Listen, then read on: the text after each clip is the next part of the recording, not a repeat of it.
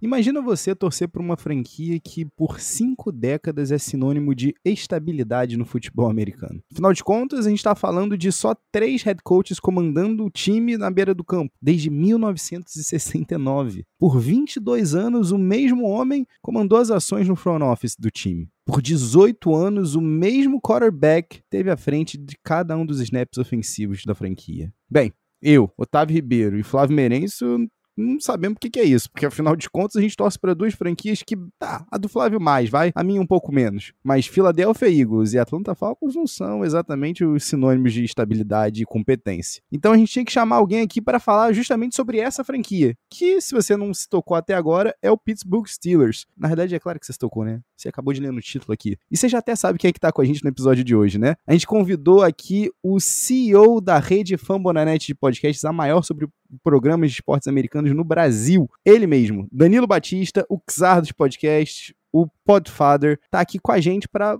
debater um pouquinho sobre Pittsburgh Steelers, estabilidade e, claro, né, há sete dias dele, você não achou que a gente não ia falar de draft, né? Então, estica essas pernas, ajeita esse fone de ouvido, que tá começando mais um Peds e Regados Podcast.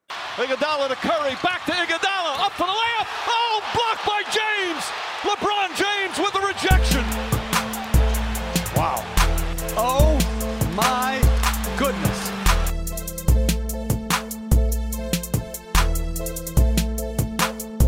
Salve, salve, querido ouvinte! Este é o Peds e Regatas Podcast. Como sempre, eu sou o Flávio Merencio. E eu sou Otávio Ribeiro e Flavinho. Hoje a gente tá aqui muito que bem acompanhado, meu irmão. Muito que bem acompanhado. Estamos na presença dele, o czar dos podcasts, mas eu prefiro outro apelido aqui. Eu gosto aqui, eu tenho carinhosamente chamo ele de o Podfather, né? O nosso CEO do Fambonanet, o CEO do Black and Yellow Brasil, também da Rádio Pirata Podcast. Eu tô falando do homem, do brabo, como diz Kim Arthur Danijo, mas eu prefiro chamar de Dandan. Danilo Batista, seja muito bem-vindo, meu irmão. Porra, grande prazer, cara. Grande prazer. Agora vamos maneirar nas coisas aí. Se já teve uma galera que achou esquisito essa história de Kizar, imagina se ele se entrar nesse negócio de uma proposta que ele não poderá recusar. Aí o bicho pega.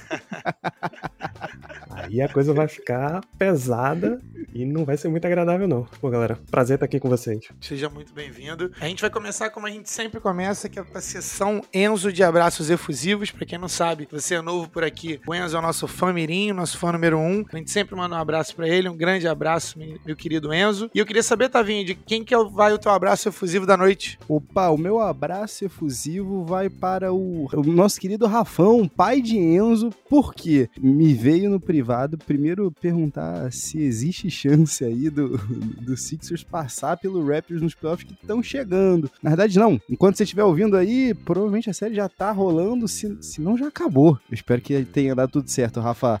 Mas forte abraço, meu querido, para você e para Enzo, sempre. Dandan, é uma, é uma tradição nossa aqui, mas não se sinta obrigado. Caso você tenha um abraço efusivo, esse é o seu momento. Bom, primeiro dizer pro, pro Rafa aí que a chance é precisamente 50%. Ou passa ou não passa. Então só tem essas duas alternativas. É, vou seguir históricos aqui de, de participantes anteriores, já me foi confidenciado qual foi o esquema. Só que tem uma questão, né? Andinho teve aqui recentemente e ele mandou um abraço pro Betânia, companheiro dele meio de servo, e mandou para sua cônjuge. Eu não tenho, só tenho. Então essa a gente já pula. Eu poderia mandar abraço pra galera do Black Yellow, do Fambonanet, do, da Rádio Pirata, podia. Mas aí vai ficar difícil porque eu, eu tô numa base aí de programas com 80 podcast diferente, vai ser muito abraço, cara. Então, um abraço circular aí ao redor de todo mundo. Abraço coletivo. O pai vem pesado como sempre. Flavinho, pra tu ter uma ideia, eu, eu faço o processo Nada Fraterno, que faz parte da rede Famonanet podcast de Dandan. E toda entrada de lead programa me dá um bugzinho mental, que eu fico assim, são sete dezenas, são sete dezenas ou a gente tá falando de oito dezenas? Ah, não, agora são, agora são 80 programas. Cada vez que eu vejo, tá só aumentando. E vai chegando, galera, vai chegando. Que beleza. É, o meu abraço efusivo da noite, ele vai pro nosso querido Gaúcho, ele é um ouvinte recorrente do nosso podcast e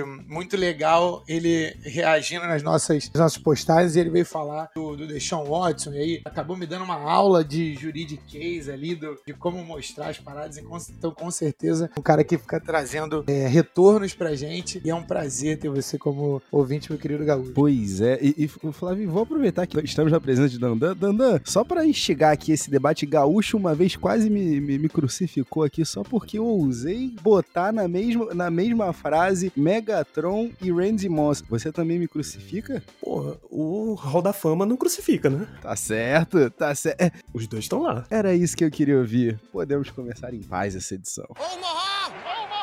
Tavinho, diz pra mim qual que é o plano de jogo de hoje e por que a gente vai fazer o Danilo colocar as, as nossas questões aqui. A gente tem várias questões que a gente anotou aqui pra poder tirar, que a gente é de fora, né? a gente falando de fora, a gente não torce pro, pros Steelers. Fala pra mim qual é o plano de jogo e por onde que a gente vai começar a perguntar pro Danilo. Pra quem ainda não entendeu, Black and Yellow, gente, tá mais do que óbvio, né? Tá no título também do, do episódio aqui, é óbvio que você entendeu.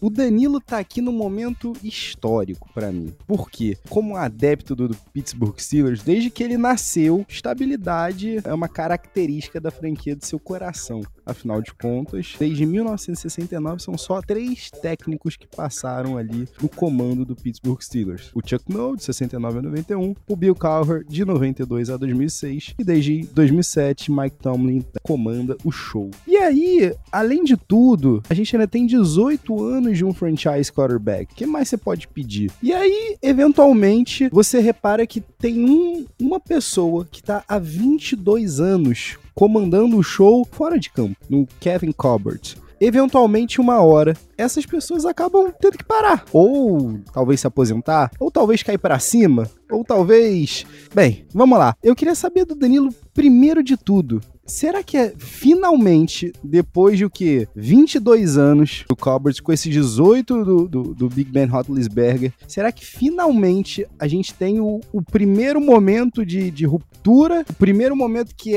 a estabilidade será quebrada ou não? Mike Tomlin ainda tá ali comandando as rédeas, enquanto ele estiver à frente do time, a gente sabe que a gente vai ter dentro de campo. O resto, a gente vai acertando aos poucos. O que que acontece para você? Como é que tá o coração e como é que tá o mindset do torcedor torcedor Steelers? Esse é o primeiro ano em muito, muito tempo que você, como disse, não tem um franchise quarterback. E na NFL de hoje, você tá numa situação de que se você não tem seu quarterback estabelecido, você não tem cobranças. Então, assim, qualquer time que começa a ter campanhas negativas, começa a ter questionamentos. Se o Steelers tiver isso agora, ou seja, se ele sair de toda essa sequência, sempre vale lembrar que Mike Tomlin, desde que assumiu os Steelers, nunca teve uma campanha com menos de 50% de aproveitamento, com mais derrotas do que vitórias. Então, se você entrar para esse princípio, o Steelers pode até ter, eu acho provável que vá ter uma campanha negativa nesse ano. É muito difícil que na NFL de hoje, que na AFC de hoje, vocês já pararam para ver a lista de quarterbacks da AFC, né? Tá absurdo. Pega a lista só dentro da divisão, tá mais absurdo ainda. Então, tá tudo muito difícil para você conseguir manter a regularidade positiva que o Steelers tem. Significa uma tragédia completa, aí também não. Existe uma grande diferença entre esses dois mundos. Eu acho que o Steelers está vislumbrando pela primeira vez em um bom tempo aquela campanha primeira página de tabela. Pois é, Danda. E, e, o Kevin Colbert nesse sentido aí, aproveitando isso, a gente fala aqui dele, né, hoje General Manager, né, mas desde 2000 como diretor de operações de futebol. Acabou assumindo como General Manager em 2010. Ele acaba sendo um homem forte, né, para primeiro para fazer a transição do Bill Cowher pro Mike Tomlin e segundo para conseguir selecionar a estrutura dos Steelers que foi logo no começo perdão, não logo no começo, né? Na metade da primeira década do milênio, duas vezes campeão, né? E ainda chegou ali no finalzinho da primeira década do milênio em mais um Super Bowl, ele contra o Packers. Pergunta talvez seja meio óbvia aqui, mas de quem que você vai sentir mais saudade? Eu sei que o Cowboys está caindo para cima, você até trouxe aqui em off pra gente o que, que vai acontecer de fato, então inclusive se puder trazer aqui para quem tá escutando a gente, te agradeço. Mas de quem que você vai sentir mais falta, vai? Do Big Ben ou do Colbert? Porque o homem que ele vai trazer pro lugar dele vai de fato chamar o show ou não? Então, muitas perguntas, né? Primeiro, é claro que a gente sente mais falta de um quarterback. No final do dia, Quem decide as coisas para você, quem ganha ou perde jogos para você é quem tá dentro de campo. Então, o quarterback sim faz mais falta. Colbert, em relação ao trabalho dele, você não tem como negar que foi um trabalho incrível. A montagem da, daquela geração que ganhou o Super Bowl 40 tem muito dele ali. Ficou para ficar conhecida como a Steel Curtain 2.0, já é um trabalho enorme para você ganhar esse apelido em Pittsburgh, não é de brincadeira. Tá lá marcado. Depois a transição que precisou ser feita passou por um, um período meio difícil, né, entre a aposentadoria dessa galera, do James Harrison, do Polamalu, do Brett Kiesel, para essa geração atual aí do Minka Fitzpatrick, do TJ Watt. Você tem uma, um período meio esquisito ali no meio, mas o trabalho dele é fantástico. E sobre como é que vai ser o trabalho dele, quem é que vai dar as cartas, a resposta é um grande não sei, porque ele vai fazer a substituição da seguinte forma: o Steelers já entrevistou uns 15 candidatos diferentes, de todos os níveis. Dentro do, da franquia, entrevistou o cara que é responsável por scouting e o principal assistente dele, tá? o Brandon Hunt e o Omar Khan, então, um mago de cap, de administração, um cara mais de scouting. Entrevistou, por exemplo, Louis Riddick, que é atualmente comentarista do Monday Night Football na ESPN. Saiu entrevistando todos esses nomes de leve proeminência que você vê aí aparecendo. Ah, esse cara fez entrevista para general manager no Giants, fez no Titans, no Colts, aonde que aonde quer que tenha um cara levemente proeminente, o Steelers chamou a conversa, foi lá entrevistar o cara. Então foi uma abordagem, uma amplitude tão grande de nome que é difícil saber o que, é que vai acontecer de verdade. É difícil saber quem é que o Steelers vai escolher. A gente até brinca que com uma grande cota de verdade, que o Steelers trabalha muito com a promoção interna, porque ele já conhece o cara há tanto tempo que o cara já, já tá adaptado ali no modelo de trabalho. Você tem quase que uma garantia de que quando você trocar, ele vai manter a linha de trabalho trabalho. Nas visitas agora pré-draft, que as universidades fazem, os Pro Days e tal. Em um Pro Day, eles levavam o Omar Khan. No outro, eles levavam o Brandon Hunt. No outro, levaram os dois. No outro, encontraram com o Louis Riddick, que por acaso estava por lá. É um monte de informação indo para todo lado. Não tem como saber quem vai assumir. Não tem como saber qual o estilo que vai ser. É muito mais provável que seja alguém de dentro. Que seja o Brandon Hunt, que seja o Omar Khan. Mas o Steelers fez um, um trabalho, a sua a diligência, como eles chamam lá, tão bem feitinha de realmente ir conhecer todo mundo possível que é difícil saber o que é que vem pela frente, cara. Isso é o tipo de coisa que, para uma franquia igual o Steelers, né, que acerta tão bem nas contratações, é necessário que haja, como você falou, a diligência, a pesquisa e explorar todas as opções possíveis, porque, assim, não é todo dia que você tem três técnicos em cinco décadas. Então, é, os caras realmente procuram o melhor candidato. E eu acho também que tem um aspecto que é o aspecto de não só o cara é o melhor candidato agora, o cara tem que ser o melhor candidato com longevidade, né? Porque claramente é uma franquia que gosta de continuidade no trabalho. E não só isso, ele tem que ser um cara que você visualize ele trabalhando bem com o Mike Tomlin, porque é o técnico que tá agora e vai estar tá até quando ele quiser. Mas se você quiser manter essa longevidade, você tem que ter um cara também que vai começar a puxar o time para uma nova era, né? 22 anos de um mesmo general manager, a NFL mudou e muito de lá para cá. Principalmente no que diz respeito a analytics, né? Exatamente. A analytics, a estilo de jogo, a, a, importância de quarterbacks, você pode dizer. A nível de contrato. O draft de 2010, Kevin Colbert já era general manager, foi o último em que os jogadores draftados negociavam um contrato com os times. O CBA de 2011 para cá já é tabelado todo esse valor. Então mudou tudo basicamente na NFL, o time tem que estar tá preparado para o cara que faça essa transição e mantenha o time rumo positivo. Muita gente também fala nesse período aí que você precisa achar um novo quarterback, que o Silas poderia fazer um tanking, por exemplo. Perde um monte de jogo agora, garante escolhas melhores pro próximo ano, e assim você já tem rapidamente a possibilidade de pegar um novo quarterback. Não é muito o que o Steelers costuma fazer, não é muito o que Pittsburgh costuma fazer, exceto o Pittsburgh Pirates, mas nesse terreno é melhor a gente não entrar. E Danilo, eu, eu fico impressionado com o nível de organização da franquia, porque até eu tava dando uma olhada outro dia, até os outros nomes que eu tinha visto que não são dos Steelers hoje, né, como o Andy Wild, né, que hoje é vice-presidente vice de, de player personnel na Philadelphia Eagles, e o Samir Suleiman, que hoje é o, o, o vice-presidente de administração de futebol no Carolina Panthers, os dois têm uma passagem no Steelers, é aquilo. O Steelers forma tão bem e sabe, entende tanto do riscado que, que volta para olhar para ver o que, que os caras que já passaram, que já conhecem a casa, sabem como é que as coisas rolam por lá, o que, que eles aprenderam desde a, desde a tenure dele, deles por Pittsburgh e o que, que eles podem trazer e seguir, né, essa estabilidade. Eu acho incrível, eu acho fantástico. Agora, eu vou te fazer uma pergunta. O Colbert saindo, caindo para cima, a decisão final vai ser de quem? É de se esperar que seja muito percentual de quem ainda tá no front office, que seja general manager, que seja head coach. Só que tem toques da direção, porque é difícil.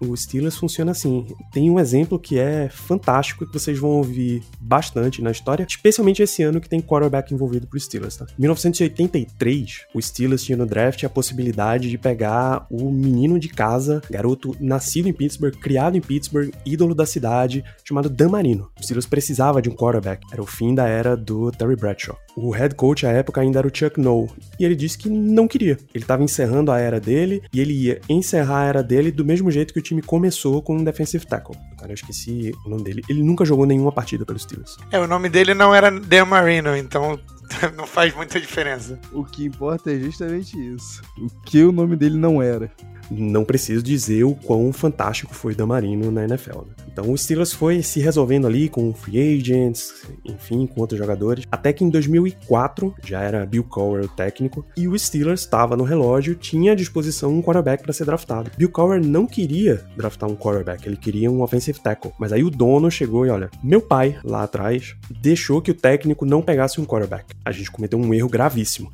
Esse ano eu não vou deixar isso acontecer, então você vai selecionar o quarterback Ben Roethlisberger foi selecionado, o titular foi draftado e foi para quarterback 3, mas os dois à frente dele se machucaram, ele entrou em campo, uma sequência de 13 vitórias seguidas, um Super Bowl no ano seguinte, e a história de Ben Roethlisberger para os Steelers tá aí já escrita. O resto é história. O resto é história. Ano passado, o dono chegou e pediu que o time tinha a obrigação de melhorar o jogo corrido. O Steelers foi na primeira rodada e selecionou Najee Harris, running back de Alabama. Então, você sabe que quem tá no front office tem muito poder para fazer, mas tem horas que o dono dono vai simplesmente chegar e, não, bicho, isso aqui tá errado, você vai fazer do jeito que eu tô mandando. Eu acho que a gente tem uma situação, talvez uma tempestade vindo aí, que é similar a essas duas situações que você colocou, né? Porque o Steelers tá numa posição similar ao que tava na época que Dan Marino foi draftado. O Roethlisberger foi um pouquinho mais acima, mas é um time que tá pronto do ponto de vista defensivo, uma das melhores defesas da liga, com um standout de Defensive Player of the Year todo ano, DJ Watt. O time precisa de um QB, mas o time também tem outras necessidades que precisam ser endereçadas. Uma delas é defensive tackle e offensive tackle, assim como Chuck Noll e Bill Cowher queriam. E aí, eu não sei se a gente tá se você já tá pronto para dizer o seu nome preferido, meu querido Dandan, mas assim, me parece algo bem parecido. O que que você acha que o Steelers vai fazer?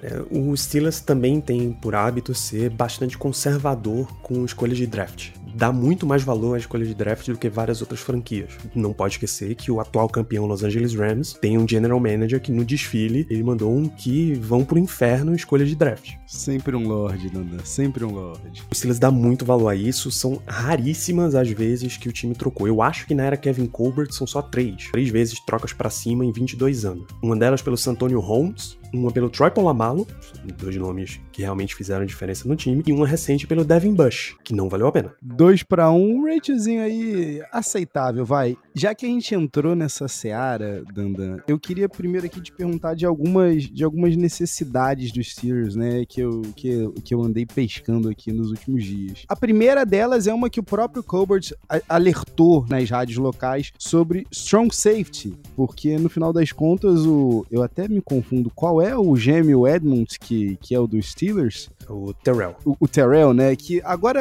hoje não é dos Steelers, né? É free agent. É até possível, né? Retornar, talvez, num, num one year prove it deal. Mas por enquanto, nada feito. É uma posição que me foi assinalada como. Outra aqui que foi indicada, Dandan, e eu tendo a discordar um pouco, é a posição de wide receiver. Eu vejo um, um desespero quanto, ai ah, meu Deus do céu, eu vi várias vezes a seguinte, o seguinte dado: 60% do corpo de wide receivers dos Steelers deixou os Steelers e até agora não foi adereçado. E quando você olha, e com todo respeito, tá? A Juju Smith Schuster, com todo respeito aqui ao, ao James Washington e ao, ao McLeod, mas assim, a gente ainda tem pelo menos duas escolhas aí, né, no, no sweet spot do Steelers, no segundo e no terceiro round, uma classe que é cheia de wide receivers, então assim, não acho que seja um, um grande perigo. Mas aí a gente tem, como você mesmo falou, a posição de quarterback que o QB Room, inclusive eu queria depois até que você fala, fizesse depois uma, uma pequena, um, um pequeno comentário sobre Dwayne Haskins aqui, vi, vi bastante, uma, uma elogia bastante condecorosa que vocês fizeram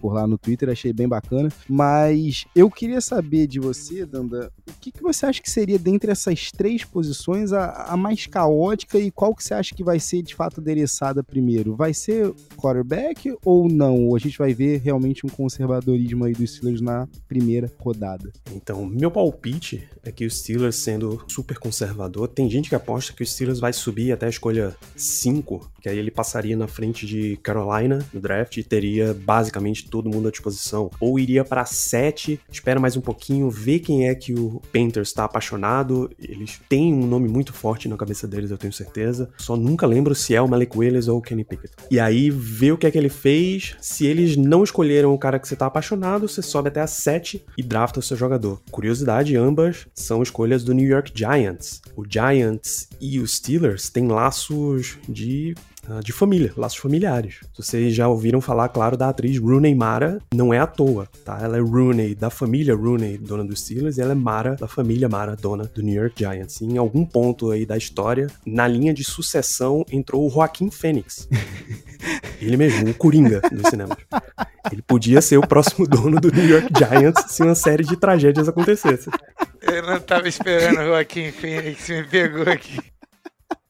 Então, você tem você tem esses laços, você tem essa facilidade de contato. Os Steelers poderiam muito bem ligar pro Giants e resolver isso de uma forma que não fosse tão cara para eles. Eu não acho que vai ser nenhuma das duas. Eu acho que os Steelers tomam uma posição parecida com a que Chicago fez no ano passado. O Chicago estava na mesma escolha 20, tinha mais quarterbacks disponíveis, é verdade, mas eles ficaram ali quando chegou na escolha 11 também era do Giants, e que tinha o jogador que eles queriam à disposição, Justin Fields, aí eles efetuaram a troca para cima, foi uma escolha de primeira rodada do ano passado e uma desse ano, e fizeram a movimentação. Eu acho que vai ser nesses moldes. Porém, eu não acho que vai ter quarterback que o Steelers queira disponível ali naqueles pontos, naquele ponto, então eles ficam mais para trás. Ficam ali pela escolha 20 mesmo. E aí, Danilo, é, e eu queria até saber aqui do, do Flavinho, que eu sei que Flavinho ama, ama ele e o companheiro de, de, equipe dele, o companheiro de linha dele lá em Geórgia. Eu tô falando aqui do Jordan Davis e do Devante Wyatt. Eu tô te perguntando isso, Lana, porque talvez seja também um outro ponto de, de, de necessidade, né, no, no, Steelers, essa linha defensiva, porque, vamos lá, o, o Cam Hayward tá lá, 33 anos, continua desafiando to, todas as métricas e continua sem dar nenhum indício de que o motor vai, vai parar. Agora,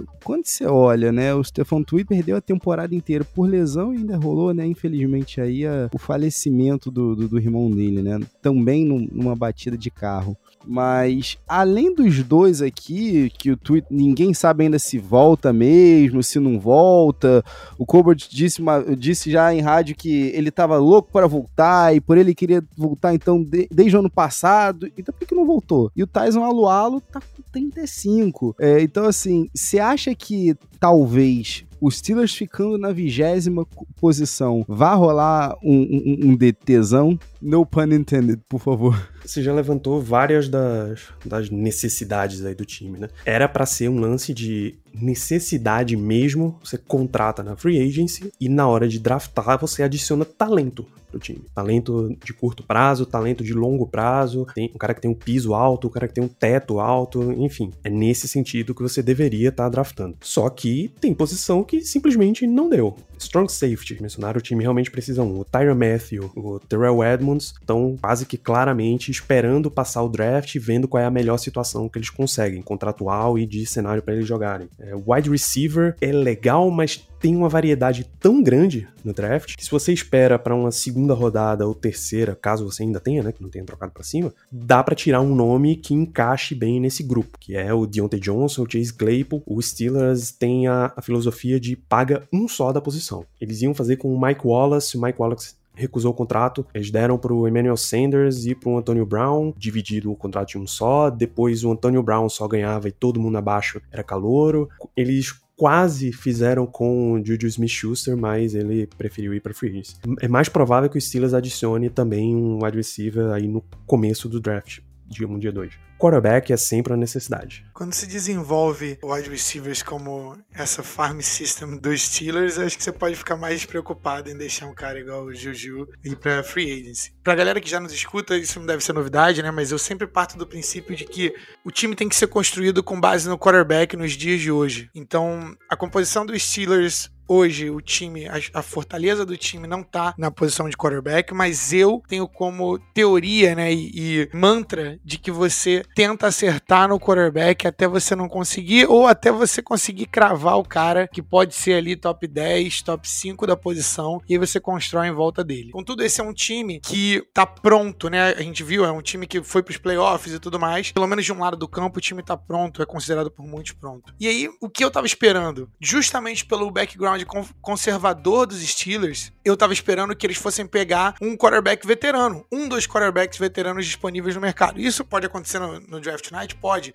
mas como você mesmo disse, os Steelers têm poucas tendências à troca ao longo dos anos. Então eu esperava que eles fossem atrás de um dos veteranos, dos veteranos do topo do mercado, ou então uma troca eu achava que o Jimmy G tinha um fit absurdo, mas eu achava que os Steelers iam ser agressivos para ir atrás do Aaron Rodgers. Era a minha grande aposta. Como isso não aconteceu e os Steelers assinaram com o Mitch Trubisky, e aí eu poderia passar um podcast inteiro falando como eu não gosto do Mitch Trubisky, como, como jogador, obviamente. Eu acho que ali eles entregaram a mão do poker deles, entendeu? Você tem toda a escolha da, da free agency para você, à sua disposição. E você assina com o Mitch Trubisky, claramente você tá assinando um backup, você não vai com ele pra temporada, até porque o Steelers tá uma, uma franquia acostumada a vencer. Então eu espero sim que os Steelers venham atrás de um quarterback no primeiro round. Até porque eu, eu espero que, eu tô esperando, baseado na, na análise da board, que quarterbacks caiam eu só não sei se eles vão esperar para pegar o quarterback que cair ou se eles vão atrás do quarterback que eles querem. Para mim, só tem um quarterback que eu pegaria no primeiro round e o nome dele é Malik Willis. Se você tivesse que escolher algum dos quarterbacks, primeiro, você gosta de algum dos quarterbacks desse ano? Ou segundo, você é do time do Mitch Trubisky? Dandan, seja bem-vindo aqui ao Trubiscohólicos Anônimos.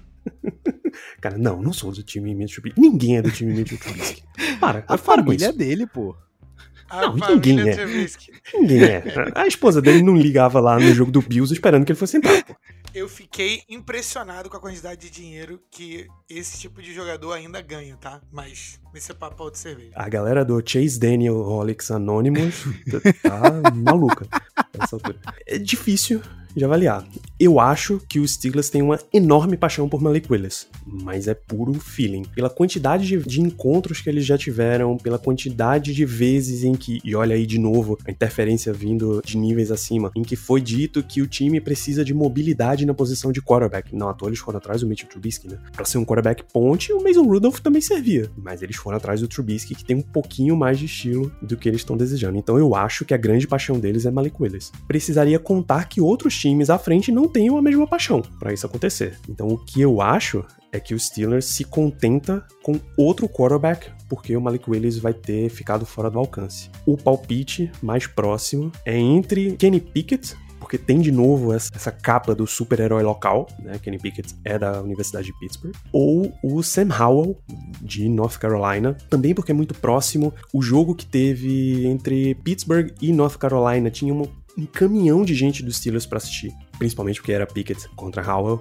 na história, então eu acho que eles vão no caminho de um desses dois. Outras necessidades, eu acho que o Steelers endereça na primeira rodada só se ele realmente não tiver chance nenhuma de draftar esses quarterbacks. É, sei lá, o Lions pegou na 2, o Saints usou as duas que eles têm na primeira rodada, subiram até a 5 e pegaram, Panthers pegou na 6, e aí já começou a ficar um negócio de, ah, você vai subir pelo pela quarta opção, é melhor a gente ficar onde tá e ver qual é o melhor jogador disponível. Porque se tantos times já draftaram jogadores quarterbacks à frente, você provavelmente tem jogadores que a sua avaliação de talento tá muito boa disponível lá na 20. Então vai ficar meio nesse, nesse termo. Eu não acho que o Steelers vá ser agressivo o suficiente para pegar exatamente o cara que eles estão apaixonados. Eu acho que eles vão num quarterback em algum ponto. Ou nessa estratégia Chicago, ou espera para ver o que é que cai ali na 20, deixa para a segunda rodada, que é meio temerário. E a única estratégia que eu não confio que o Steelers vai fazer é a tal da história do a classe do ano que vem é melhor. Pô, isso pode te dar uma série de problemas, pô. Isso é delírio coletivo. Sempre, sempre. Mesmo a classe do ano passado, que era do Trevor Lawrence, do Justin Fields e tal. Por exemplo, o Sam Howell era um nome forte no ano passado, né? E resolveu voltar para a universidade. O Spencer Rattler líder. O Spencer Rattler seria um nome forte desse ano, mas flopou absurdamente. Em Oklahoma, perdeu a vaga de titular, se transferiu para ver se consegue recuperar o nível dele de draft, as avaliações dele de draft. Então tem tanta coisa que pode acontecer em uma temporada. O pessoal fala de Bryce Young e do CJ Stroud, Alabama e Ohio State. Eles podem muito bem dizer: não, vou voltar para a universidade, não vou pro draft, e você que ficou me esperando, se vira.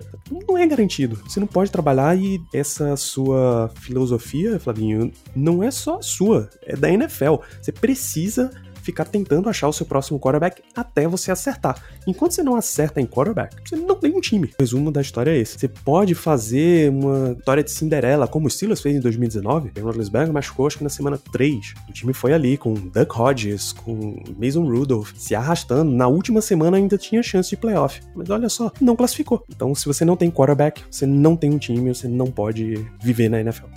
Danda, eu posso te falar uma coisa, pensando nisso que você falou, de um, os Steelers ter interesse talvez num quarterback móvel. Dois, os Steelers não pensar que ah, a classe do ano que vem tem quarterback. Eu confesso para você que eu, eu gostaria muito de ver, sobrando na 52, se Desmond Reader tiver lá, Steelers aperta o gatilho, porque você falou, né, em questão de mobilidade são mais de 2 mil jardas e 28 touchdowns em 4 anos pelo Cincinnati Bearcats, né? Levou o, o, o Cincinnati Bearcats pelos, aos playoffs esse ano. Tem de fato o terceiro maior número de vitórias, né, no, no college football, só atrás do Kellen Moore e do Colt McCoy.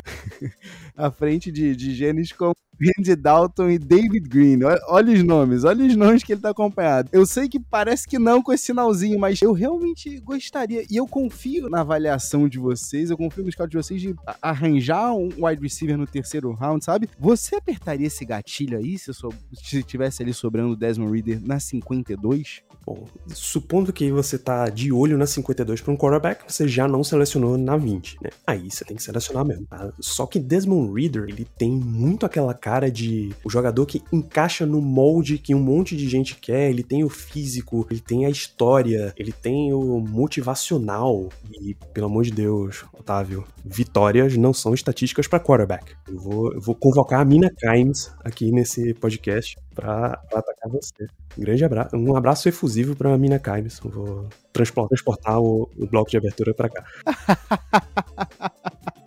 Então, nesse caso, você vai. Mas ele tem muito aquela cara de você tá comprando o manco perfeito, mas não dá. Isso aqui é meio minha opinião aí sobre o Desmond Reader. Pra mim, ele cheira quarterback reserva e eu vejo ele, exceto a personalidade, mas, mas com o estilo de jogo do Baker Mayfield ele é competente. A grande questão do, do Baker Mayfield é, é, a questão da expectativa. Mas se você fosse pegar um cara para colocar um time, olha, eu tenho um time bom aqui, você é competente o suficiente para não comprometer. Eu acho que essa é a minha comparação do, do Reader. Mas se você tá na 52 e você tem o Desmond Reader, por que não ir para nomes com potencial maior? Porque eu acho que esse, de novo, esse é o meu ponto. É muito difícil você achar o cara que pode ser o seu próximo top 5 QB. Então, por que você não rebate pro home run, entendeu? Eu sei que o podcast nem é sobre esse tema, mas é, é uma analogia muito boa. Por que, que você não vai pra lua, irmão? Você bota, bota o foguete pra ir pra lua, aponta ele e pega o cara que tem o maior potencial e não o cara que tem o maior teto. Deixa pra pegar o cara que tem o maior teto quando o cara for quando você estiver draftando cornerback no quinto round. Agora, se seja no primeiro ou no segundo, se tem um prospect que você quer e é comparável à sua avaliação, né, a sua nota, eu não iria de Desmond Reader por isso, né? Mas na avaliação do Tavinho a gente não tem, não tem, não teve outro contexto, né? Além de só Desmond Reader. Para mim, uma, uma das coisas que eu vejo como mais forte nesse draft é, é a movimentação dos times. A gente tem alguns times que estão se movimentando agressivamente para subir no draft. Um deles foi o Saints, que deu a casa inteira para poder subir. É, deu futuro inteiro, né? E eu não acho que o Carolina Panthers vai deixar passar um quarterback. Então, para mim, acabou era Sam Darnold e tudo mais. Então, eu acho que vai acontecer o que sempre acontece: quarterbacks, eh, times dando reach em quarterbacks. Então, o que eu tô esperando, o que eu estaria esperando se eu fosse um, um torcedor dos Steelers é que o Steelers fosse agressivo. Mas esse não é o histórico da franquia, né? Exatamente. Vamos lembrar, por exemplo, 2018 foi o ano em que o Steelers selecionou o Mason Rudolph. O Steelers tinha uma nota, uma avaliação de primeira rodada para Mason Rudolph. O que quer que você ache disso? Ele foi selecionado com a escolha 76 na terceira rodada. Ah, mas esse é, o, esse é o ponto, né? Você tá arriscando, né? Draftar quarterbacks em qualquer, em qualquer ponto, inclusive na primeira, na primeira escolha overall, é, já é muito difícil. Então, assim, eu sou a favor de você pegar quantas chances você tiver e colocar. De repente, você acha um Davis Mills ali no, no terceiro round de bobeira. No mínimo, o cara é, é adepto, né? Porque quarterback é, hoje em dia é muito difícil. Pois é. E aí, é, foi uma que o que o Otávio levantou mais cedo, a quantidade de quarterbacks mais ou menos no mesmo nível que você tinha dentro do elenco dos Steelers, né? Mason Rudolph, selecionado em 2018, já tá no segundo contrato dele aí, mas é um contrato de um ano também para aquela disputa ali, porque tem muito a cara de que o time não ia admitir que eles estavam completamente errados com o Mason Rudolph. Era dele a posição de, de titular para esse ano, até que o time foi lá e contratou o Mitch Trubisky, que é uma escolha de primeira rodada. A salvação. Fez o que, o que quer que ele tenha feito em Chicago. Você não pode afirmar que um cara como esse foi salvo da mediocridade em um ano, só em Buffalo, tá? em um ano como reserva, inclusive. A quantidade de, de jornalista, analista que tá dizendo, não, mas, pô, trabalhou em, em Buffalo, trabalhou ali como reserva do Josh Allen. Bicho, a gente saiu da era dos reservas do Peyton Manning e do Tom Brady para a era do reserva do Josh Allen, é isso mesmo? a galera que, é, que defende o Trubisky diz que dois anos nos playoffs, né? Então, assim. De novo, só a família. Essa galera resume-se a família. e você tinha o Dwayne Haskins, e aí é, é muito trágico. Um cara de 24 anos que tava ali na escolha de primeira rodada, tava ali porra, na NFL, vivendo o sonho, sabe? Ninguém aqui vai ser o, o Adam Schefter e vai fazer o, o, nível de declaração que ele fez. Pô, o cara foi uma estrela de, do universitário, temporada que o Dwayne Haskins teve em Ohio State, fantástica. A gente tem que lembrar que ele colocou no banco a ponto de pedir transferência um tal de Joe Burrow. Joe Burrow que depois viria a ter maior temporada de um quarterback na história do universitário.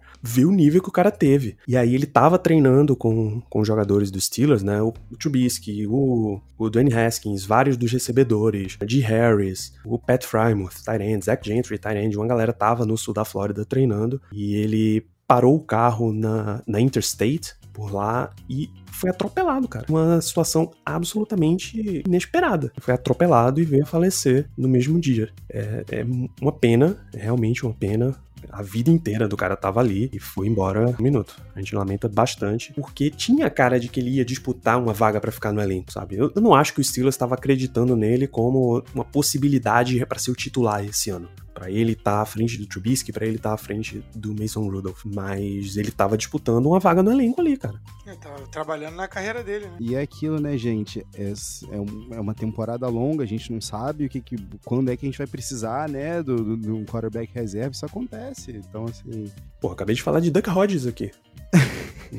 um undrafted free agent que se viu como titular jogando Sunday Night Football, pô. Inclusive um efusivo abraço. que noite fantástica. Ele assumiu vaga de quarterback em algum lugar, foi na XFL ou alguma coisa do tipo. Na CFL, na verdade. Quer ver? Foi na CFL ou foi na USFL? Não, não, não foi naquele draft gigantesco? Ottawa Red Blacks da Canadian Football League. Mas eu acho que ele foi draftado na USFL também. Enfim, a gente tá falando de Doug Hodges, o cara que. O gran, a grande história dele é que ele foi campeão de apito de chamar pato, pô, no high school ou no college, sei lá onde. Monte de Deus, né? E esse cara foi titular do Steelers e é colega podcast nosso, inclusive. The Duck Hodges Podcast, tá por aí. É desse tipo de cara que a gente tá falando. Então ele tinha o Haskins tinha, assim, toda a possibilidade de entrar em campo pelo Steelers. Tinha a possibilidade de manter sonhando com a carreira dele em andamento. Bom, se o último quarterback 4 do Steelers, o Joshua Dobbs, ganhou um contrato de um ano com Cleveland esse ano agora, se ele, o próprio Haskins, quando foi demitido de Washington, ganhou um contrato com o Pittsburgh Steelers, porque ele não poderia continuar vivendo o sonho, né? Danda, eu vou aproveitar e te fazer assim, eu falei, né, agora há pouco, que eu confio no, no scout de vocês, né, e no trabalho de desenvolvimento quando os caras chegam, de fato, à NFL NFL ali na posição de wide receiver. E é por isso que eu, eu não levo tanto a sério, né? A galera que traz o 60% do corpo de wide receiver dos Steelers foi embora. Eles não repuseram. E aí, com todo respeito aqui ao, ao nosso querido. Como é que é o nome dele? Que chegou agora? O Gunner Olszewski, né? Então, assim, o wide receiver que tem nove carreiras, nove recepções na carreira, né? Recebendo aí um contratinho de 2 milhões aí para participar do, do, do, do, training camp. Mas eu, eu queria te fazer a seguinte pergunta, Danilo. O quanto que é, seja sincero aqui com, comigo, tá? O quanto que é fato e o quanto que é mito? Porque, tudo bem, para cada Emmanuel Sanders, para cada, como você mencionou mais cedo hoje, Mike Williams, para cada AB, a gente tem um Lima Swedes, a gente tem um Sammy Coates, a gente tem um Mark Whitten, que inclusive eu continuo acreditando até hoje. Eu sei que é sempre muito atrativo, a gente sempre vai pensar nos quatro anos aí que o AB foi All Pro, né, e, e botou a liga sobre, sobre fogo. Mas assim, Danilo, eu queria saber de você se a gente realmente pode acreditar nisso como um fato ou se você acha que é muito mais, um,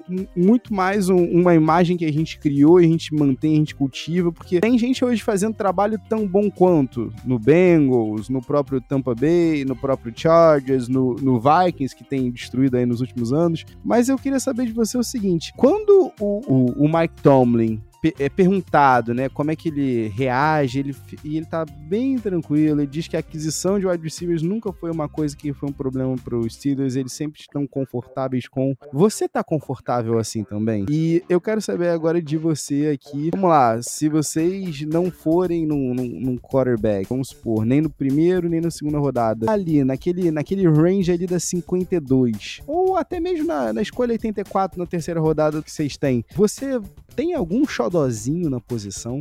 Nessa classe, né? Eu acredito fortemente na teoria lá do Steelers perdeu 60%. Não exatamente 60% do corte de wide receivers, tá? Porque o que é que o Steelers tinha? Juju Smith-Schuster no slot, o Chase Claypool e o Deontay Johnson, esses dois continuam, Juju foi embora pro Chiefs, o James Washington foi embora, mas não era utilizado o suficiente, um wide receiver 4, pelo amor de Deus, foi para Dallas. O 5 era o Ray Ray McLeod, mas ele era retornador, tá? E isso foi o que o Steelers foi buscar no, no Gunnar Chelsea. E o número 6, constava lá na lista. Para entrar um, um wide ele, o número 6, Cody White, eu acho camisa 15, deve ter jogado uns 10 snaps, se muito, a temporada inteira. Então daí você já começa a tirar. Eu vou achar um absurdo os Steelers não draftar um wide receiver. Eu vou achar, eu vou achar, vou achar esquisito se eles não fizerem, porque é o que o time faz. Embora o time já esteja no terceiro técnico de wide receivers nos últimos quatro anos, um infelizmente foi por morte, Daryl Drake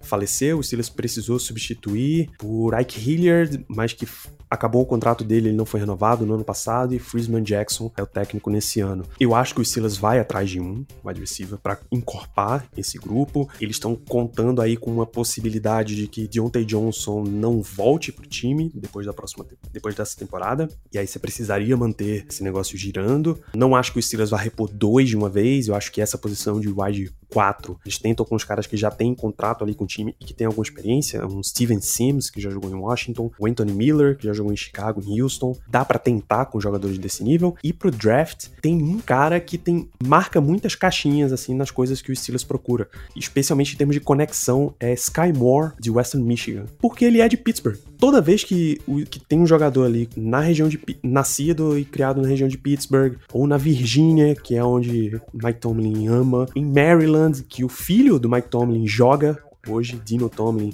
é um wide receiver lá. Inclusive, eu esperava que Taulia Tagovailoa fosse ser um alvo para os Steelers nos, nos, próximos anos. Então, toda vez que você tem essa conexão muito forte, é muito fácil colocar os Steelers no páreo, porque eles realmente amam essa história. Você falou nas entrevistas lá, eles foram atrás do Dan Morgan, assistente do Panthers. Por que eles foram atrás do assistente do Panthers? O GM é ex-Steelers, era um assistente dos Steelers. O dono do Panthers, David Tepper, era um sócio minoritário dos Steelers. Então as conexões são muito fortes. Os Steelers enfrentam o Panthers todo ano em pré-temporada. O último jogo da pré-temporada normalmente é entre Steelers e Panthers. Então, sempre que tem uma conexão ali, o Steelers vai atrás e costuma pegar. O Steelers ama jogadores da, da MAC, Conferência escola, acho que é Mountain Atlantic, Athletic, uma coisa assim, de onde joga Toledo, que é a universidade do Deontay Johnson, é a, a conferência de Western Michigan, onde joga o Sky Moore. Então eu acho que o Steelers vai fazer essa conexão, pegar aí, é bem provável que na segunda rodada, inclusive, que é onde o Steelers pega a maioria de seus wide receivers. É Mid American Conference. Mid American, olha só, eu jurava que era montanha montanha Mountain West, né? onde joga o Wyoming, por exemplo. Eu tenho uma perguntinha sobre legado, cara. Os Steelers, eh, historicamente, têm nomes Bem, vocês têm um, talvez uma fazenda de 20 acres no, no Hall da Fama só de gente boa lá que já jogou nos Steelers e de superstars. Claramente o DJ Watt é o, a cara da franquia hoje, se contar como jogador, né? Não falando de Mike Tomlin, que também é um, é um grande nome, mas como jogador. Do seu ponto de vista, Danda, em termos de talento, Najee Harris pode ser esse cara, já provou o que precisava provar quem são as próximas pessoas, quem são os próximos jogadores que vão carregar esse título de superestrelas e de nomes marcantes que vão ficar para a história dos Steelers, na sua opinião, ou que tem potencial para, se você não quiser se comprometer a isso. TJ Watt já tem todo o calibre, ele já recebeu diversas entrevistas e nomeações de ex-Steelers, dizendo que ele seria um cara que estaria tranquilamente jogando com as grandes lendas que já passaram do time, eu confio nisso. Aí eu acho que os Steelers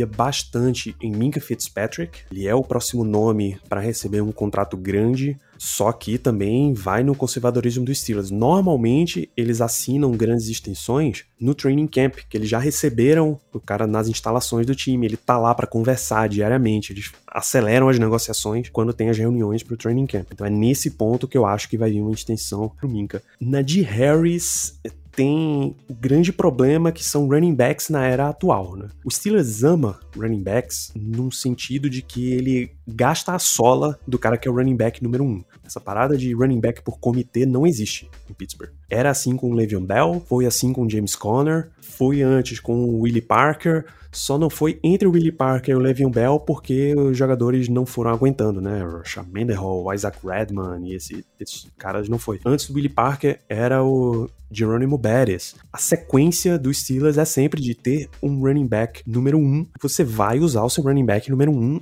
até ele quebrar. Em resumo, é essa história. Foram mais de 400 toques, né, na bola do Najee Harris só nessa última temporada de calor, né? Estabeleceu um recorde, inclusive. É, temos um padrão em Pittsburgh, não tem jeito. Temos um padrão aqui de jogo. Eu achava, inclusive, que 2021 o ano que o Steelers draftou o Chase Claypool, que eles deram a, escolha de primeira rodada para ter o Minka Fitzpatrick, né? Eu achava que eles iam atrás de um running back como o Jonathan Taylor ali na segunda rodada. E eu achava que seria fantástico, que era a hora de, de pegar o final da carreira do Big Ben e ter um running back desses que faz tudo para você. Acho que, acho que o Taylor não estaria disponível quando o Steelers foi draftado. E também já, já quer demais a minha memória. Eles foram atrás do, do Najee Harris para resolver e eles vão gastar a sola do Najee até não poder mais. Eu achava que o Steelers podia nesse finalzinho aí de nessas semanas que faltam antes do draft, pegar um running back 2 que seja um cara que você possa dar um descanso pro Nadir, ele fim de jogo, se você precisar colocar o cara não vai ser um absurdo. É um cara que já foi titular, um, sei lá, um Melvin Gordon, um Sonny Michel, esse tipo de jogador que você podia dar uma, uma segurada. Não precisava ficar alternando, mas também não precisava dar 90% dos snaps no Nadir e estourar o cara no terceiro ano. Pô. Você pode ter também um pouquinho de parcimônia com um brinquedo novo. Já demonstraram que não, que não tiveram. Eles querem abrir, brincar e rasgar o pacote. Às vezes o brinquedo também. Assim sempre é melhor e o meu time de fantasy agradece. Danda, pra gente fechar aqui, como já de costume, você mencionou aqui, mas eu vou trazendo o nosso Crunch Time! It's off to Leonard, defended by Simmons. Is this the dagger?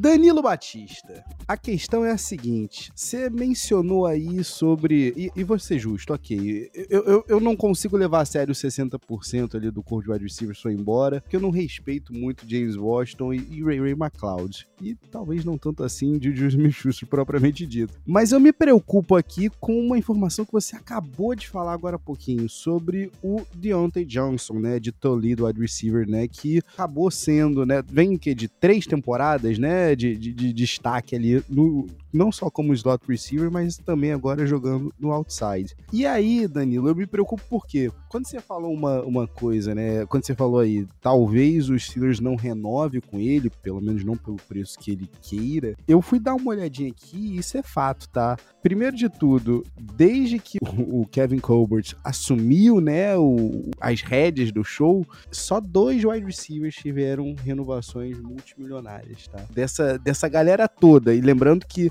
nos 15 drafts do Mike Tomlin, 13 um wide receiver pelo menos foi draftado. Então, de toda essa galera, só dois wide receivers tiveram duas, duas renovações multimilionárias, vamos dizer assim, o AB e o Heinz Ward. E assim, cara, para cada Plexico Burris que vai embora e você acaba deixando, para cada Emmanuel Sanders você vai deixando, é difícil às vezes você conseguir repor. Então, eu queria saber de você o seguinte, o Crunch Time, a pergunta que fica é, o Steelers tá disposto a abrir a carteira ou não? Que fim levará Deontay Johnson, porque vamos lá, se você quer pelo menos começar uma nova era com, com quarterback, você tem que ter pelo menos o, o melhor amigo dele ali na posição mais importante, não é não? Eu concordo com você que é ideal você já dar para um novo quarterback uma situação que ele tem um wide receiver 1. Todos os caras que tiveram sucesso recentemente na NFL tinham o seu alvo. Acho que só não o Lamar Jackson, ele que não tem ainda o seu melhor amigo ali, mas todos os todo o resto, todos os quarterbacks tiveram seu amigo. O Josh Allen tem o Stephon Diggs, Patrick Mahomes tem o Travis Kelsey, tinha o Tyreek Hill até agora, o Joe Burrow tem o Jamar Chase e etc. Eu acho que vai acontecer o que vem acontecendo com os Steelers. Eles oferecem um contrato que, quando você lê a manchete, é maravilhoso. Ah, são 5 anos e 100 milhões. Porra, isso tá incrível. Mas quando você vai para a letra do contrato, os Steelers não dá dinheiro garantido para jogadores que não se chamam Ben Roethlisberger. Parágrafo 29, a linha 13. Ou você aceita o fato de que você vai ter um contrato grande, mas que ele não é todo garantido, ele vai ficar sendo reestruturado e etc.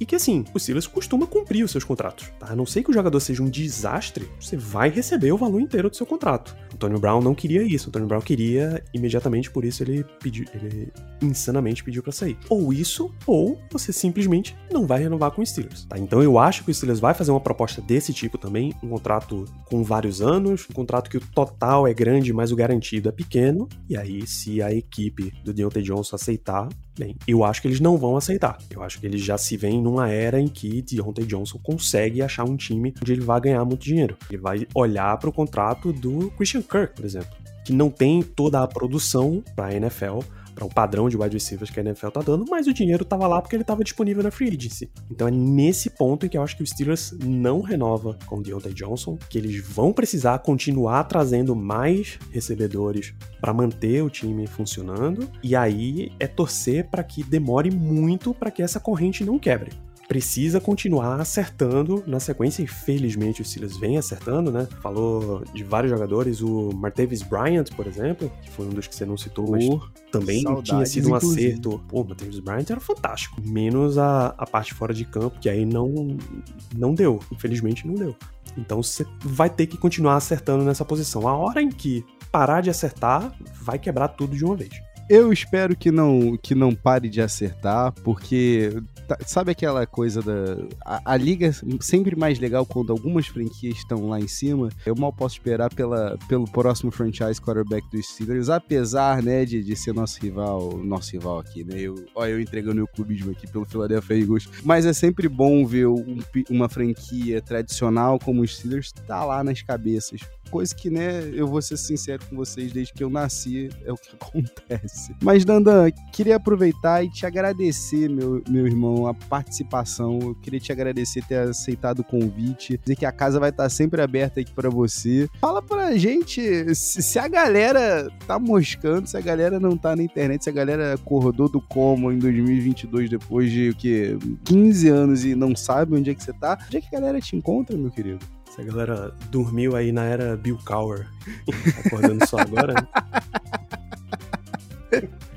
Bom, hoje eu trabalho em três frentes aí nessa internet, uma falando de NFL no Fumble na Net, e é não só um podcast falando de NFL, mas é um site que abriga 80 podcasts, né, de esportes americanos, NFL, NBA, MLB e NHL. Eu falo sobre os Steelers especificamente no Black and Yellow Brasil, que é também um podcast dentro do Fambonanet, e eu inventei agora de apresentar um programa sobre Pittsburgh Pirates, pra gente fomentar aí mais esporte, para fomentar o beisebol no Brasil, falando de Pittsburgh Podcast Rádio Pirata. A gente mantém uh, esse foco em Pittsburgh nos esportes. Me encontrem por lá, me encontrem arroba Danilo Batista no Twitter. Vamos trocar uma ideia gentil sobre esporte, porque é muito mais divertido do que ficar metralhando hot takes por aí. 100% Dunda. Agora, muito, muito respeito e admiração com a Rádio Pirata, hein? Muito respeito e admiração. Achei excelente, né? é, é o seguinte princípio. Eu não espero comentar um grande número de vitórias. todo time tem seu charme, todo time tem notícia, todo time tem análise para fazer, pô. Isso é que é o mais divertido. Exatamente. E o sol sempre vai raiar para todas as franquias, independente do, do, do resultado. Alô, Atlanta Falcons, estamos falando contigo.